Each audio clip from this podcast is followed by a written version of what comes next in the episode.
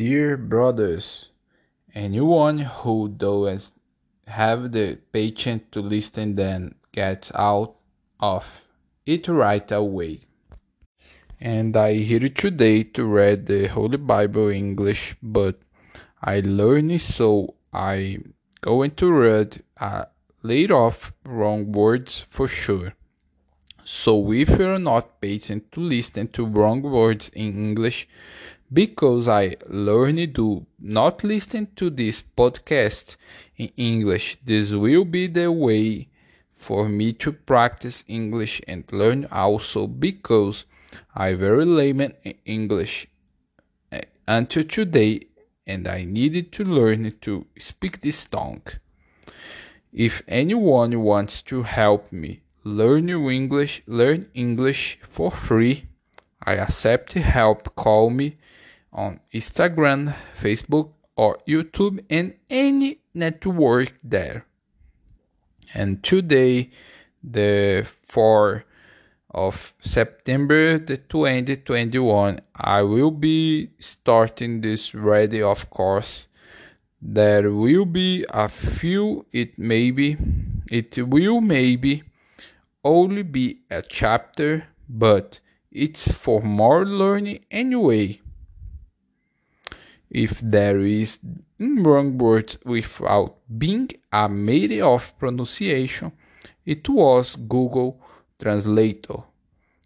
And today I will begin with the second epistle of Paul to the Corinthians, chapter chapter 8 verse 1 to 15. Okay, let's go. The collection for the Lord's people. Chapter 8 And now, brothers and sisters, we want you to know about the grace that God has given the Macedonian churches in the midst of a very severe trial, the overflowing joy and their extreme poverty welled up in rich generosity. For I testify that they gave as much as they were able, and even beyond their ability, and tried entirely on their hour.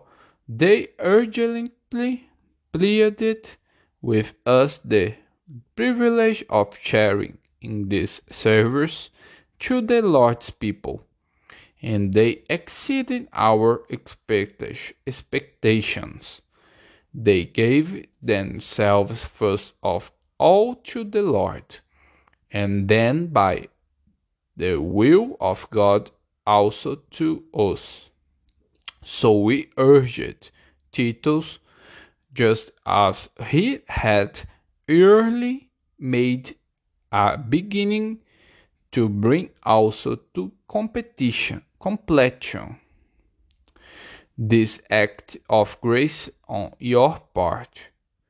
But since you excel in everything in faith in speech in knowledge in complete earnestness and in the love we have kindled in you. See that also excel in this grace of giving. I am not commending you, but I want to test the sincerity of your love by comparing it with the earth earnestness of others. For you know the grace of our Lord Jesus Christ, that through he has reached, yet for your sake he become poor, so that through his poverty might become rich. And hear my judgment about what is best for you and in this matter Last year you were the first not only to give but also to have the desire to do so.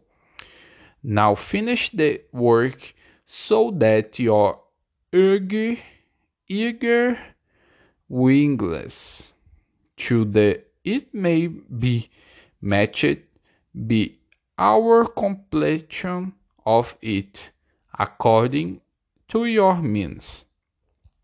For with the willingness is there, the gift is acceptable according to what one has, not according to one does not have. Our desire is not that others might be relieved while you are hard pressed, but that there might be equality.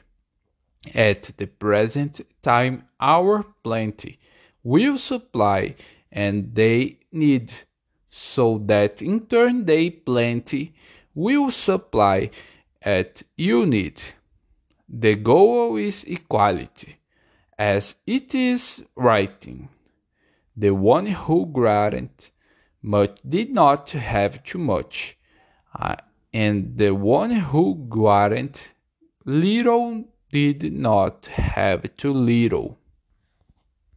Okay, um, I practice, I very layman, and I learn a lot of these days. And reading the Bible is anyway a way, a way I have found to practice English the way I can learn vocabulary, pronunciation, and how to write, understand the language. Let leha.